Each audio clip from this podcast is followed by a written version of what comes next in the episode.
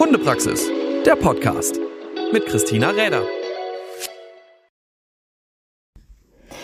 Hey und schön, dass du wieder dabei bist zu einer neuen Folge vom Hundepraxis Podcast. Ja, und jetzt soll die noch ein wenig abrunden, das, was in den letzten zwei Folgen hervorgegangen ist, nämlich so ein bisschen den Weg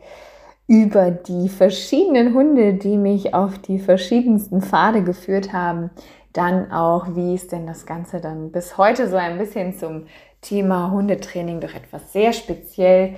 ähm, ja, geworden? Wo, wo, wie ist die Reise so entlang gelaufen und wie ist sie so vonstatten gegangen? Naja, und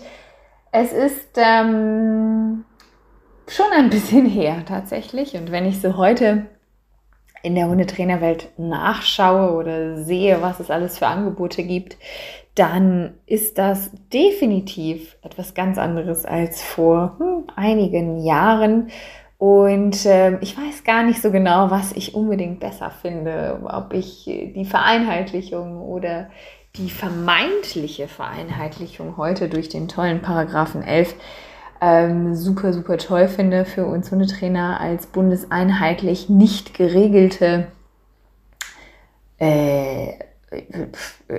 Durchführung. Es gibt ja keine Durchführungsverordnung für, diese, für diesen Paragraphen 11, der jetzt immerhin schon, ich glaube, neun Jahre alt ist. naja, gibt es immer noch nicht, soll es aber trotzdem geben, dass äh, solche Regelungen so äh, in keinster Weise irgendeine Priorität haben. Und es würde mich auch alles gar nicht so reizen. Hätte ich nicht gestern tatsächlich wieder auf Facebook so eine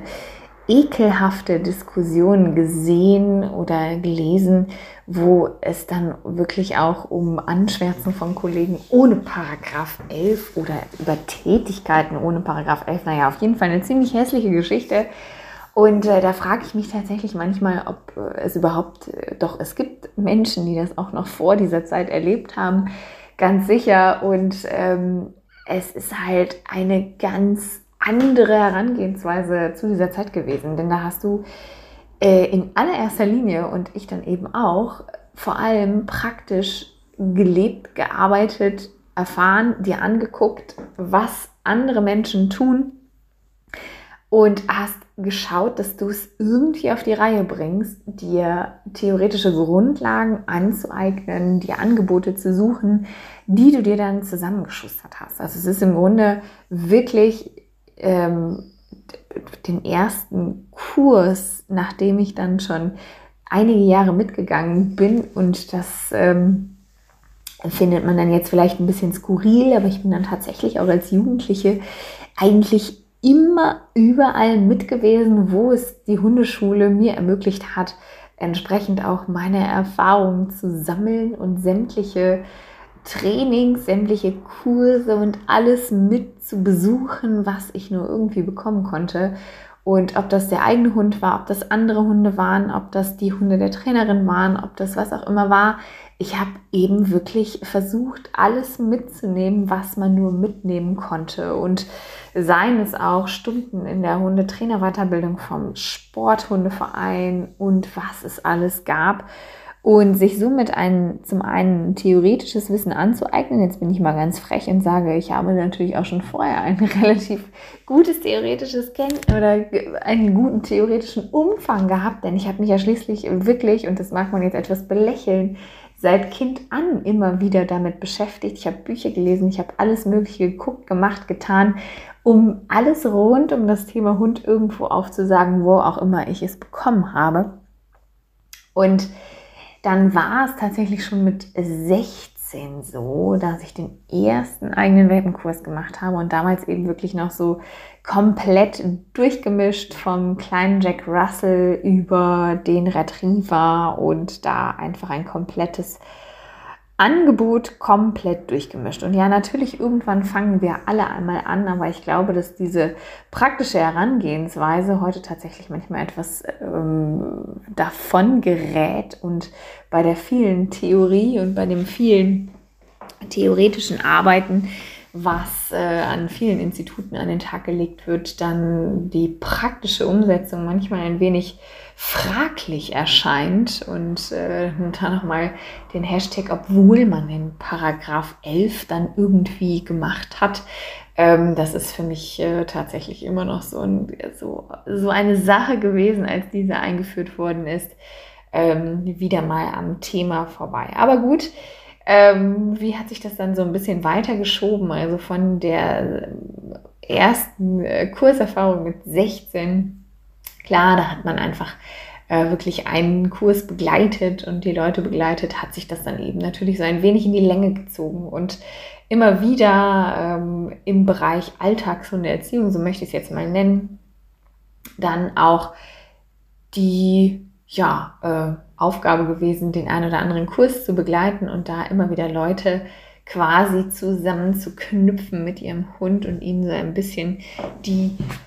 Welt des Hundes nahezulegen und äh, gemeinsam einfach so ganz banale Sachen wie Sitz, Platz, Fuß und Komm zu erarbeiten in jedem Gelände draußen, nicht auf dem Platz, sondern immer wieder auch in verschiedenen Sparten. Und ach Gott, ob es da die Jagdhundekurse vom Hegering waren, ob es da die Familienbegleithunde waren, da gab es schon eine vielschichtige, äh, vielschichtige Arbeit, die ich da entsprechend dann auch ähm, tja, wirklich als praktischer, praktischer Kontext für mich dann auch letztendlich erleben konnte. Und ähm, es war dann natürlich auch so ein bisschen die Zeit, okay, in der Schule habe ich dann parallel immer wieder auch Kurse gegeben und äh, Hunde waren sowieso immer, immer, immer das Thema. Also ich äh, bin damals schon, habe jede Möglichkeit genutzt, den kompletten, das, oder das komplette Wochenende irgendwie dann immer darauf äh, gehen zu lassen, mit den Hunden unterwegs zu sein, zu lernen, zu gucken, zu machen, zu helfen, was auch immer. Und ähm, ja, irgendwann stand da natürlich auch so ein bisschen die Frage im Raum, was macht man denn dann jetzt wirklich beruflich? Und ähm, ich hatte tatsächlich schon für mich in der neunten Klasse ausgeschlossen, dass es Tiermedizin wird. Ähm, nach meinem Praktikum in der Tierarztpraxis, in der ich äh, später, und das werde ich gleich noch äh, mit reinnehmen, äh, dann auch gearbeitet habe. Aber ähm, also Tiermedizin war es irgendwie nicht. Das ist für mich immer schon, ich habe immer schon ein bisschen anders gedacht und ähm, ja, so mit den eigenen Hunden, mit der Geschichte, dann auch später beim alternden Hund viel die alternativen Heilverfahren dann auch genutzt und angewendet und für mich persönlich die Erfolge gesehen. Und ähm, ja, wenn man dann irgendwo auf der Jobsuche ist, was könnte ich denn machen, was irgendwie so auch in die Richtung zieht, dann gibt es da tatsächlich nicht so wahnsinnig viel. Und Tiermedizin war, wie gesagt, für mich relativ schnell raus ähm, weil es einfach, ich, das mag jetzt sehr böse sein, aber für mich braucht es immer einen Sinn hinter dem, was ich so tue. Und ähm, ich hatte nun mal nicht den, die, das Praktikum in einer Klinik gemacht, sondern in einer Tierarztpraxis, so die klassische Tierarztpraxis auf dem, ja, so Plantierpraxis und äh, man kommt halt so rein. Und der Ablauf war einfach nicht so, wo ich dachte, okay, das äh, will ich den Rest meines Lebens tun. Und ähm, ich habe immer schon viel in andere Richtungen gedacht und hatte für mich so den, die Idee, okay, ähm, wie ist denn das mit dem Tierheilpraktiker und äh, wie kann man denn da so drumherum auch etwas machen und wie kann man denn das erlernen und so und hatte mich dann sehr viel damit auseinandergesetzt, nachdem äh, ich dann tatsächlich aus Verlegenheit nach dem Abi äh, drei Monate zumindest mal Grundschullehramt studiert hatte, wo ich doch relativ zeitnah feststellen musste, dass die Formeln, die wir in der Mathestunde beweisen sollten, äh, beziehungsweise die Gleichungen, die wir in der Mathestunde dann auch äh, so die Beweise führen sollten, für mich irgendwie total wenig mit der pädagogischen Herangehensweise an Grundschulkinder zu tun hatten. Und ähm, ich dann nach drei Monaten in den Weihnachtssemesterferien oder in den Weihnachtsferien dann doch irgendwo entschieden hatte, nee, ist doch nicht ganz so meins.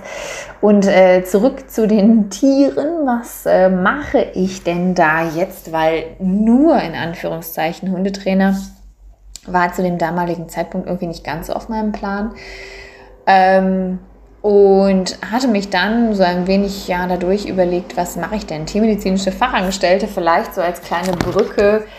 ähm, um wenigstens irgendetwas staatlich Anerkanntes äh, zu machen. Man ist ja dann doch mit ähm, ja so gerade 19 äh, so ein wenig in der Situation, dass man ein paar Punkte in seinem Leben eigentlich abhaken möchte oder zumindest beigebracht bekommen hat, dass man gewisse Punkte abhaken muss und dass es auch gewisse Sicherheiten geben muss und also ein Quatsch. Ähm, naja, gut. Ähm, und das äh, hat natürlich viel mir gearbeitet und da habe ich mich auch viel mit äh, komplett davon lebenden Tierheilpraktikern unterhalten, habe überlegt, ähm, auch mit der tiermedizinischen Fachangestellten und, und, und und bin dann ja am Ende dazu gekommen, dass ich es eben ganz simpel direkt nach der Schule gemacht habe, mich für das Thema Tierheilpraktik zu entscheiden und da mir ein Institut gesucht habe, über das ich auch nach wie vor äh, sehr glücklich und dankbar bin, dass ich es so gewählt habe, denn hier standen wirklich Anatomie, Physiologie, Pathologie absolut auf dem Stundenplan. Und ähm, es war eine sehr intensive dreijährige Ausbildung mit Wochenenden, mit Blogseminaren, mit Praktikas, mit selber lernen, mit mit anderen lernen, mit viel, viel drumherum. Und ähm, parallel dazu habe ich immer weiter Trainings gegeben, also immer weiter Hundetraining, habe da entsprechend ähm, weiter meine Kurse gemacht, immer so in dem Bereich Familienbegleithunde und habe auch noch äh, damals, äh, weil die Zeit in der Tierarztpraxis so die, oder es war die Tierarztpraxis, wo ich auch selber immer ganz äh, zufrieden mit meinen eigenen Tieren war, ob äh, Hamster, Wellensittich und was da auch immer alles so war und eben auch mit den Hunden, ähm, es sich so ergeben hatte, dass ich auch einen Tag die Woche in der Tierarztpraxis geholfen habe und gearbeitet habe, während der ganzen Studienzeit auch und das Ganze dann eigentlich so für fast uh, sieben Jahre dann auch im Anschluss immer wieder begleitet habe, was sicherlich äh, zusammen mit dem Trainieren, dem Tierheilpraktiker sein oder werden ein wahnsinnig rundes Bild irgendwo dann auch für mich gemacht haben. Denn auf der einen Seite zu sehen, was alternativ möglich ist, auf der anderen Seite aber eben auch die Möglichkeiten und Grenzen definitiv zu kennen, ganz viel da auch hinzuzulernen, was Gesundheitsaspekte angeht, was ja auch ähm, die, die Überlegungen angeht, zu sehen, was müssen Hunde auch in anderen Bereichen können, ähm, was ist wirklich auch Training für andere Fächer, was ist super wichtig. Und ähm, das war für mich so ein sehr also ein absolut auf Tier und Hund oder eine absolut auf Tier und Hund ausgerichtete Zeit und so eine Phase des absoluten Lernens, Lernen, Lernen, Lernen, Lernen. Denn eigentlich habe ich äh, ja wirklich für die Tierheilpraktiker-Geschichte gelernt, Kurse gegeben und in der Tierarztpraxis natürlich auch weitergearbeitet und alles so ein bisschen rund um einen Blick um den Hund. Und das ist sicherlich etwas, was mir heute immer wieder äh, dazu kommt. Und nicht nur mh, mm, ja, die normale Weiterbildung oder die normale Ausbildung, sondern auch die vielen, vielen Seminare, die ich ab dieser Zeit besucht habe. Und seien es wirklich und zu den verschiedensten Themen. Also alles rund um das Tierheilpraktiker-Dasein, als auch die ganzen Besuche bei Vorträgen und Seminare rund um Hundeverhalten, Hundeausbildung, Hunde, Hunde, Hunde, Hunde, Hunde, Hunde, was dann dazu geführt hat, dass ich dann auch relativ früh selber Vorträge organisiert habe mit namhaften Referenten, ob es Günter Bloch war, ob es Sophie Strottbeck war, ob es Kate Kitchenham war, ob es, äh, ja, also äh, Dr. Udo Gansloser, ganz viele verschiedene Dinge und habe eigentlich so vollends das Thema Hund irgendwo dann auch für mich erlebt, gelebt und gemacht und getan und gelernt und einen sehr umfassenden Blick einfach auf das Ganze irgendwo genommen. Und das ist sicherlich etwas, was mir auch heute im Training manchmal äh, oder vermeintlich im Training ein wenig im Weg steht, denn man sieht natürlich unheimlich viel, was vielleicht gar nichts mit trainerischen Dingen zu tun hat, wo wir auch in der Form gar keinen Einfluss drauf nehmen können, sondern wo einfach auch Gesundheit eine Rolle spielt, wo Umgang und System mit dem Hund entsprechend auch ganz viel ausmachen, wo wir über die körperliche Fitness schauen müssen, ob das überhaupt alles so leistbar ist, wo auch dann im späteren Verlauf mit der Mehrhundehaltung, mit den teilweise 13 Hunden, mit denen ich zusammengelebt habe, dann auch so ein bisschen dieses Ja wieder zurück in die Praxis und praktisch mit Hunden leben. Eben nicht nur darüber zu philosophieren, wie könnte das sein und tolle Namen für irgendwelche Verhaltensweisen benennen zu können, sondern auch wirklich mit Hunden umzugehen, mit ihnen zu leben, zu akzeptieren, dass Hunde Hunde sind und Menschen eben Menschen und Menschen menschliche Bedürfnisse haben, die auch ihrem Körper angepasst sind und Hunde eben hündische Bedürfnisse haben, die wir uns teilweise einfach gar nicht vorstellen können, weil wir keine Hunde sind, weil wir nicht auf vier Beinen laufen, weil wir keine Beutegreifer sind, weil wir keine 20 Kilometer am Tag locker im Trab einfach ohne uns groß anzustrengen durch die Gegend laufen können, weil wir einfach andere Wesen sind und und dieses Anderssein und dieses Hund sein lassen ist mir mittlerweile so ein wahnsinnig wichtiges Ding und dieses nicht, naja, wir kommen ja alle fast nicht daran vorbei, Hunde zu vermenschlichen. Das tue ich sicherlich auch in einem gewissen Maße, aber ich glaube, dass es ganz viele Probleme überhaupt nicht geben würde, wenn wir einfach mal unsere Hunde Hunde sein lassen würden und wenn wir eben nicht permanent denken würden, dass unsere Bedürfnisse exakt die gleichen sind wie sie auch Hunde haben, dass wir uns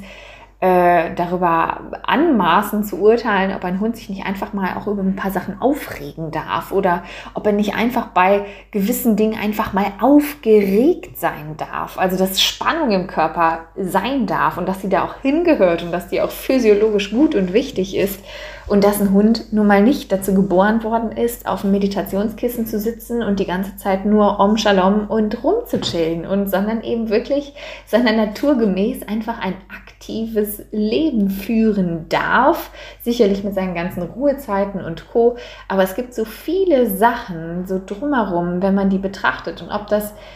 das Training, die Ernährung, die Gesunderhaltung, die Haltung und was weiß ich auch immer ist. Es gibt so viele Dinge, zu denen man dann irgendwann so eine ganz umfassende Sicht bekommt, die es einem im Training auch nicht ermöglichen, immer nur das eine oder das andere zu sehen, sondern das Ganze eben auch im Zusammenhang irgendwo immer steht. Und sicherlich ist es für viele ein wenig befremdlich, wenn man dann eben sagt, okay, ähm, das ist jetzt so in Ordnung oder wenn man auch Fragen stellt, die jetzt offensichtlich mit dem Training nicht so wahnsinnig viel zu tun hat. Aber man kann einfach auch nicht daraus zu sehen, was äh, aus, ja, auch aus ähm, alternativmedizinischer Sicht manchmal in, in den Kopf kommt, wenn man äh, gewisse Probleme vor sich sieht im Training oder wenn man eben dort eigentlich für gerufen wird und eben noch ganz andere Sachen mitbekommt. Denn wenn man so eine ganzheitliche Sicht auf etwas hat, dann ist es nun mal so, dass man diese auch manchmal auspacken muss. Denn wenn du als Trainer davor stehst und ähm, ja, dann gewisse Fragen gestellt bekommst und mal andere stellen musst, dann ist es sicherlich immer im Sinne des Hundes gedacht, wo will ich hin und was ist für mich so wichtig. Naja, und diese umfassende Sicht und diese vielschichtige Arbeit mit den Hunden ist sicherlich etwas, was äh, mich heute tatsächlich ähm, auch, jetzt, das habe ich noch gar nicht mit reingenommen, auch das Thema Zucht, eben die neuen Würfe, die ich bis dato großgezogen habe, ähm, auch nochmal eine ganz andere Sichtweise eben auf alles zu bekommen, wo man dann auch merkt, ja, was, was ist wirklich wichtig, auf was können wir Hunde und das Training und das Leben mit Hunden deutlich reduzieren, wo wird viel, viel drumherum gepackt, was vielleicht gar nicht so wahnsinnig nötig ist. Wo könnten wir vieles deutlich vereinfachen? Und eines, was ich ähm, ja doch daraus gelernt habe, ist, dass es unheimlich entspannend ist, wenn man so wahnsinnig viel über Hunde weiß. Und ähm, das war auch immer so ein bisschen der Antrieb für mich zu sagen, ich mache Vorträge, ich organisiere den Referenten, ich organisiere den Referenten. Es wird doch zumindest ein paar Leute geben, die Lust haben, sich das anzuhören und die Lust haben, einfach in dem Leben, was sie mit Hunden führen, ein wenig mehr zu wissen, um in vielen Situationen deutlich entspannter zu sein. Und das ist für mich fern eines Trainings, wo ich übe, dass mein Hund ja, 30 Meter da lang, 5 Meter da lang, das aufhebt, das aufhebt. Das hat für mich einen wahnsinnig hilfreichen Aspekt, wenn Menschen einfach auch ein bisschen mehr über Hunde wissen. Und ich glaube, dass so dieser Weg zu sagen, okay, ich mache Tierheilpraktik, ich mache Tierphysio, ich mache Tierosteo, ich mache alles drumherum, ich buche mir Seminare, ich fahre hierhin und dorthin, ich höre mir den und den und den an und ich lade den und den und den auch noch ein. Einfach nur für mich tatsächlich so eine ein rundgebendes Bild geworden ist, um zu sagen, gut, ich weiß alles von vorne bis hinten, von Anfang bis Ende des Lebens, von innen nach außen und ähm, weiß einfach, okay, was habe ich in welche Sparte einzuordnen, wann schicke ich jemanden weiter, wo muss jemand anders nochmal mit drauf gucken. Und das ist so ein bisschen nochmal der kleine Einblick darin, was ist dann so alles aus der Hundewelt geschehen und ähm, ja, wie geht auch noch so ein Weg zum Thema Hundetraining äh, ohne Weiterbildungsmöglichkeiten, die es heute so gibt, damals aber eben nicht. Und ähm, ja,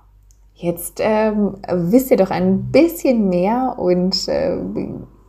wisst auch vielleicht, warum mir der ein oder andere äh, Punkt auf gewissen Veranstaltungen nicht ganz so wichtig ist, sondern ein vernünftiges, sortiertes, gutes und wissendes Leben mit dem Hund. Und ja, so ein bisschen mehr darüber hinaus. Dafür gibt es sicherlich auch diesen Podcast hier, dass du dir das Ganze, was ähm, ich mir über viele, viele, viele Kilometer, über viele Euros, über viel Zeit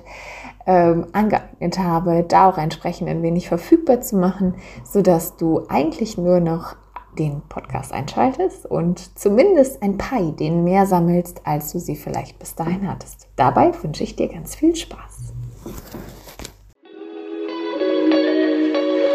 Hundepraxis, der Podcast mit Christina Räder.